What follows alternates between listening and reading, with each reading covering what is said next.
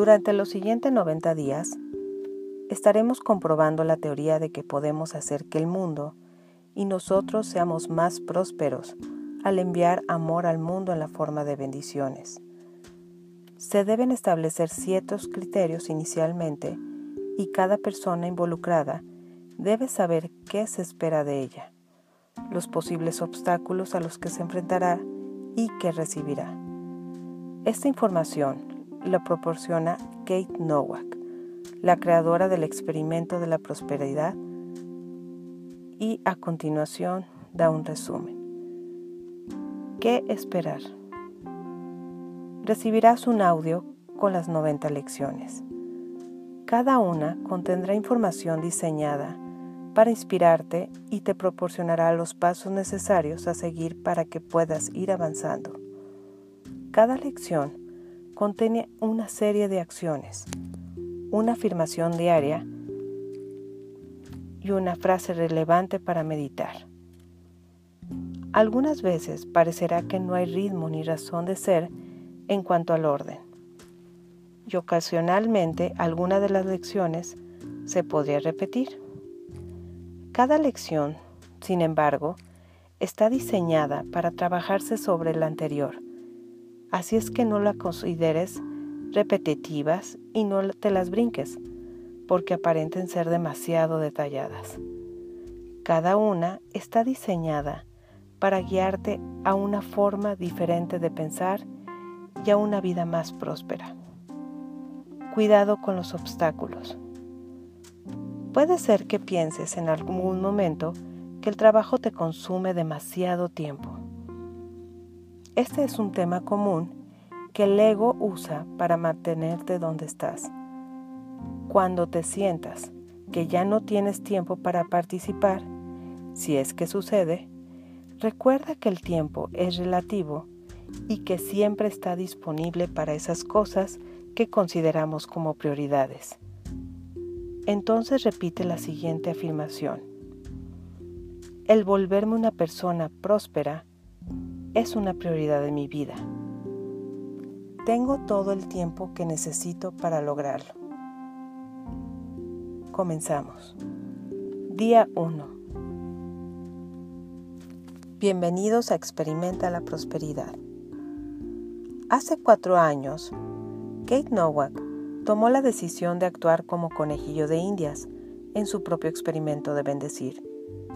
Aunque ya había estado enviando bendiciones a los que estaban a su alrededor desde hacía años, y había experimentado resultados positivos, la verdad es que nunca había practicado de manera consistente el bendecir a los demás.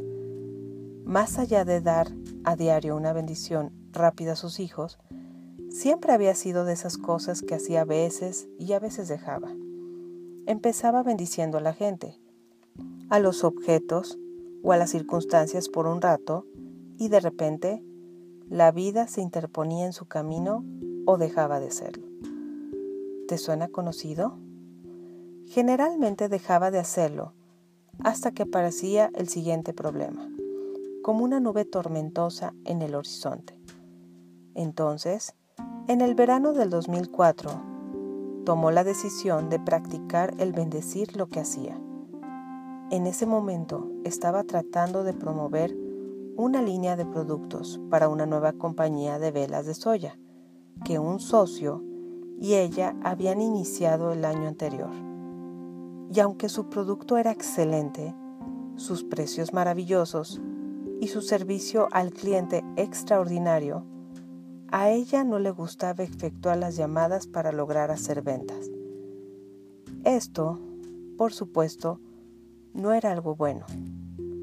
El futuro de su compañía dependía de su habilidad para crear nuevas cuentas de mayoreo pero cada vez que se acercaba a un cliente potencial, sentía los nudos formándose en su estómago y constantemente estaba perdiendo las ventas. Ella sabía que si algo no pasaba pronto, no tendría otra alternativa que la de cerrar las puertas de la compañía. No quería fallar y aún más, no quería ser la responsable de que su socio fallara también. como bendecir le había funcionado en el pasado, conocía lo poderosas que podían ser las bendiciones enviadas por un desconocido. Decidió probarlo en sus actividades. Quería descubrir si la práctica de bendecir podía ser utilizada como un planteamiento viable para la mercadotecnia. Para probar su teoría, dejó de hacer llamadas de ventas por completo. En lugar de eso, efectuaba llamadas de bendiciones. Por supuesto, ella no le decía a nadie lo que estaba haciendo, pero en lugar de acercarse a sus clientes con el propósito de venderles su producto, llegaba al lugar de trabajo de los clientes potenciales. Dejaba que ellos hablaran mientras que ella tan solo escuchaba y mientras tanto los llenaba de bendiciones y pensamientos de amor incondicional. En lugar de utilizar su tarjeta de presentación como siempre lo había hecho, no mencionaba su compañía ni sus productos, a menos de que se lo preguntaran, y solo sentía que el cliente recibiría bendiciones suyas por haber hecho negocios con ella. Los resultados fueron asombrosos. Casi de inmediato, las ventas se incrementaron, yendo de uno o dos clientes mayoristas por semana a tener muchas cuentas nuevas a diario. Entre más se negaba a vender, más vendía. Hasta cuando visitaba un negocio y se topaba con que el dueño o el gerente no se encontraban, se quedaba unos minutos a platicar con el vendedor o con el subgerente y les dejaba su tarjeta. Frecuentemente recibía llamadas del dueño o el gerente para decirle que sentían mucho no haber estado en el momento de su visita y le solicitaban información sobre sus productos, lo cual ella les enviaba, resultando en más ventas. Entre más bendecía a los demás, se dio cuenta de que recibía más bendiciones a cambio.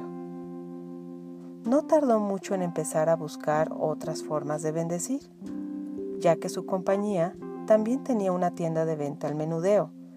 Comenzó a trabajar temprano cada mañana con el único propósito de bendecir la tienda. Ella se paraba en medio de la pequeña tienda y la imaginaba brillando con amor. En su mente, cada estante irradiaba amor y alegría, y cada cliente que entraba por las puertas recibía bendiciones de amor, paz y felicidad. Este proceso de bendiciones diarias tan solo le tomaban unos cuantos minutos cada mañana, pero casi inmediatamente empezó a notar que estaban atrayendo clientes más felices. El tipo de gente que le gustaba gastar dinero y que deseaban gastarlo en su tienda.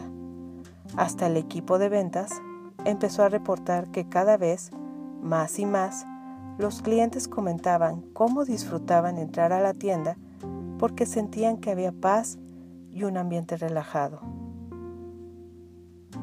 Debido al rápido crecimiento, cuando decidió vender la compañía en eBay un año después, lo logró hacer en tan solo cuatro días y al doble del precio inicial. Y aún entonces, las bendiciones eran parte de la ecuación. Quiero remarcar aquí que no estaba efectuando bendiciones para tener una ganancia monetaria. Las bendiciones no funcionan así. Nada funciona así en el universo. Cada vez que das para ganar, pierdes.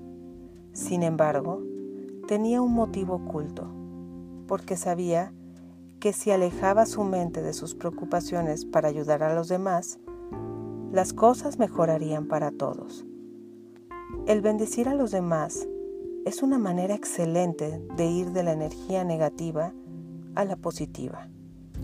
Como se ha dicho antes, eleva el humor de inmediato. Quería compartirles esta historia porque espero que les enseñe cómo Kate lo comprobó, que cuando elegimos bendecir el mundo a nuestro alrededor, recibimos bendiciones a cambio. Realmente es mejor dar que recibir. Por esta razón, creo que juntos podemos hacer una gran diferencia en el mundo y mientras tanto podemos tener un impacto dramático y positivo en nuestras propias vidas también. El pensamiento del día. Tu deseo por ayudar a otros a tener abundancia crea más abundancia para ti. Peggy McCall. La afirmación del día. Ya me siento más próspero.